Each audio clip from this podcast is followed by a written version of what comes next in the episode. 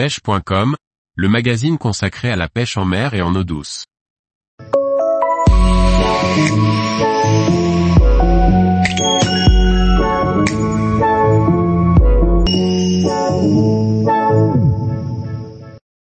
La sélection de cannes pour pêcher le cendre de Tony du Zander Pro.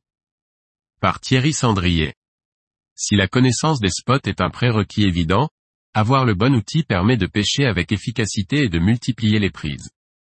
En ce qui concerne la pêche du cendre, nous nous sommes tournés vers un spécialiste, Tony du Zander Pro, pour connaître les besoins auxquels doit répondre votre canne pour les différentes techniques permettant de traquer ce poisson et le matériel qu'il utilise. Tony, en linéaire, il faut une canne qui soit tactile et très sensible pour détecter le fond et les structures parfaitement et aussi pour bien situer la hauteur d'évolution de son leurre. De plus, il est indispensable de détecter toutes les touches qui peuvent être très brutales mais parfois aussi subtiles. Et lorsque les touches sont violentes, ce qui est agréable, c'est de ressentir la touche dans son intégralité. Moi c'est pour la touche que je pêche le cendre, pour cette violence quand parfois il t'arrache la canne des mains. À Val de Cagna, ce sont vraiment des sauvages. Rire. J'opte donc pour une action de pointe marquée et un blanco module. Ce qui est important, c'est d'avoir la bonne longueur, en bateau comme du bord, pour avoir la meilleure présentation possible et pouvoir ainsi bien faire passer son leurre par rapport aux structures. Avoir le bon angle et la bonne présentation est déterminant pour réussir dans cette pêche. Du bord la longueur permet aussi de lancer loin et d'atteindre plus de spots. Ainsi, 2,10 mètres à 2,20 mètres en bateau et du bord 2,40 mètres à 2,50 mètres sont des bons choix. Évidemment, il faut plusieurs grammages différents en fonction de la taille des leurres utilisées, donc une de 5 à 25 grammes et une 15 à 50 grammes par exemple. Sur le Zander Pro 3, nous avons utilisé le NFC 705 HM et les Statement 724 et 766 en bateau. Stéphane a beaucoup pêché avec cette dernière référence et c'est pour moi le blanc le plus polyvalent de la gamme pour pêcher en linéaire. Du bord les deux incontournables sont les NFC 805 HM et 807 méga Henry. Mais le 766, malgré le fait qu'il soit un peu plus court fait, parfaitement le travail. Tout dépend de la profondeur et de la distance des spots qui sont pêchés. Tony.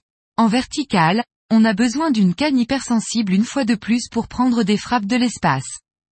Des cannes très fastes et courtes d'environ 1,90 mètres. Mon 68MX je l'ai même recoupé.